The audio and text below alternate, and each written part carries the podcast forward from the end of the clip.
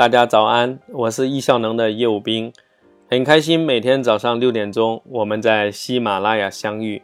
感谢所有的老朋友，也欢迎今天刚刚加入的新朋友。时间是一个人最稀缺的资源，人人都需要时间管理，忙就来学易效能。我们这个专辑一百期，每期六分钟，每天早上六点钟准时更新。今天要跟大家分享的话题是跑马拉松。因为我们最近的分享是关于运动，关于慢跑，关于养成运动的习惯，我们谈了好多期，也把方方面面的问题啊都基本上都谈到了。今天来谈谈运动背后的目标啊，跑马拉松。许许多多人都通过跑马拉松去传播健康，去让自己养成运动的习惯，也让自己保持运动的习惯。日本的。村上春树每年就让自己去跑一次马拉松，他甚至参加过百公里的超级马拉松。台湾的马英九先生呢，连续跑步四十年，他跑过很多很多次的这个半程马拉松，到年纪比较大的时候，还经常参加十公里的马拉松。其实重点的不在于跑多少公里，而是在于能不能够持续。同时去传播健康，因为健康对大家实在太重要了。我也发过愿，要影响一亿人拥有全新的生活方式，这里面包含的健康，也包含了我们的高效、平衡与幸福。所以我也每年准备去跑马拉松。我从去年开始到目前为止跑了三次半程的马拉松。那我接下来就从一个亲身的经历者给大家讲讲马拉松。的报名以及在马拉松参加的过程中，我们需要注意哪些问题？首先告诉大家，马拉松真的是一场极限的运动。如果你能够养成跑步的习惯，对你来讲可能也不会太大的挑战。但是如果你没有养成跑步的习惯，你就直接报名直接去跑，那可能相对来说有点危险。我们经常在一些电视上或者在现场会看到，有些人的确要去送到医院昏迷啊，现场还做人工呼吸。那我接下来就来谈谈报名的问题。马拉松的赛事在国内许多城市都有，甚至每个月就有好多场，有大型、有中型、有小型的，真的是非常非常多。那但是报名呢，却不是太容易，因为很多地方的报名呢是用抽签的，特别是在像北京、上海啊、深圳啊、厦门呐、杭州啊这些地方的马拉松，因为沿海地方大家比较注重。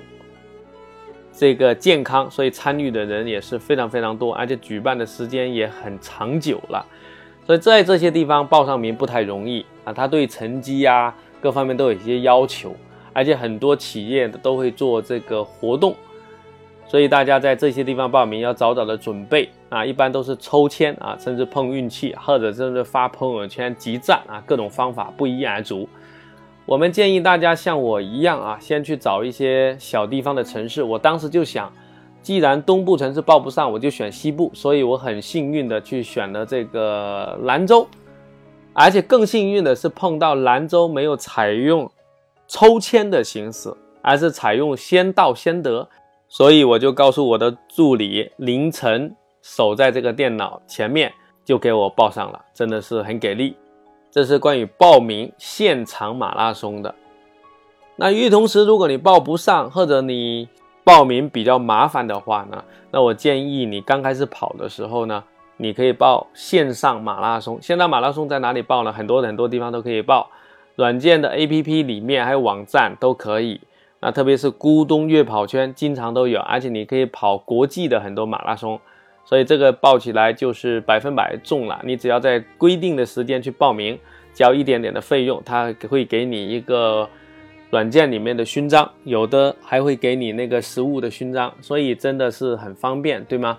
但是现场跑跟自己跑是不太一样，现场跑的气氛是更好的，所以大家可以尝试一下去现场跑，因为现场那个气氛会让你跑得很开心，而且也可以身历其中去体验一下。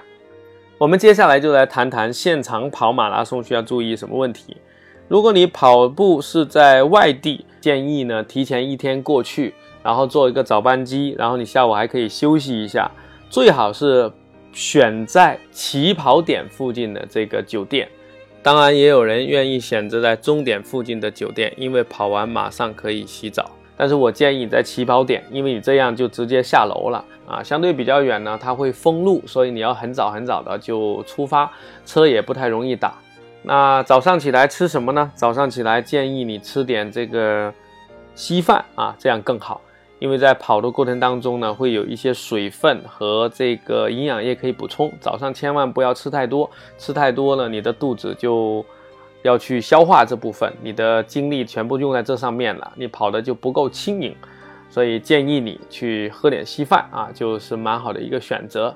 那跑步过程当中也建议你能够匀速跑啊，每到一个营养补充和水分补充的地方，可以补充一点点，不要补充太多，先快。后慢就是越跑越累，先慢再逐步加快啊，这样跑呢也蛮好的，你可以都可以尝试一下。我这次刚开始跑的就有点快，后面就跑的就比较辛苦，因为在这样的一个现场呢，气氛特别热烈，有很多人喊加油，甚至有跳舞助兴的啊，各种各样的活动啊，让你会很兴奋。当然，最好你能够找几个伙伴跟你一起跑啊，相互鼓励啊。即使你平时跑过，但是在现场还是完全不一样的。那马拉松是怎么来确定这个成绩呢？一般提前一天，你到现场会去领这个号码牌，领一些衣服。有的赛事允许你穿自己的衣服，有的是不允许的。然后会发你给你芯片啊，你系在这个脚上，然后每到一段距离，比如五公里呢，你需要去踩一下那个地毯，从起点，然后每隔几公里，一般它每个赛事都是恒定的，然后你要去踩一下啊，在这个时候过的时候要慢一点，那最终你就透过你自己的努力啊，透过去享受这个旅程，你跑完这全程的马拉松，那个成绩很快就出来了。好好休息一下啊，那基本上就可以回程了。一定记住啊，要提前去订好这个往返的机票，因为人特别多，所以这个机票有时候就还不好订。所以我们今天给大家分享的是关于马拉松的报名，以及在跑马拉松中间这个环节需要注意的一些问题啊。希望你也能够去设立一个跑马拉松的目标，但是记住，我们需要透过一定时间的训练，你可以透过。许许多多的软件啊，悦跑圈、咕咚里面的啊，有马拉松训练的计划，你可以开始。一般正常情况下的比较科学的是两个月的有周期性的训练跑步，你就可以参加半马；六个月有周期性的训练就可以跑全马。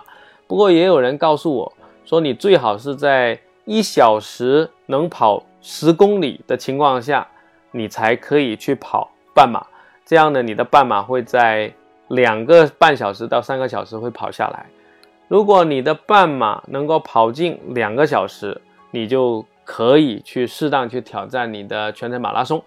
当然了，大家还建议呢，最好你的成绩会更好一点才去挑战。不过大家可能都比较心急，我现在不是特别兴趣去跑全程马拉松，我想让自己的马拉松首先进入两个小时，进入到一个小时五十分钟。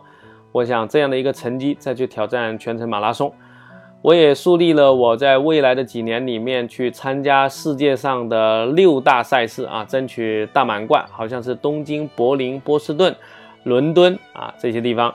那其实人生就是不断的挑战自己，当然挑战这些目标不是目的，重要是为了影响更多人关注健康，同时让自己保持运动的习惯。你说呢？今天我们的分享关于马拉松，我们就分享到这里。如果你需要我们节目文字版的内容，请访问时间管理公众号，那里有时间管理干货的文章以及学员践行的案例。如果你想获得更有效、更快速的指导，请付费参加我们在喜马拉雅上推出的时间管理十堂课，每堂课二十分钟，有理论有指引，前一千名购买。我们有一百九十八元的优惠。好了，谢谢大家，明天早上我们再见。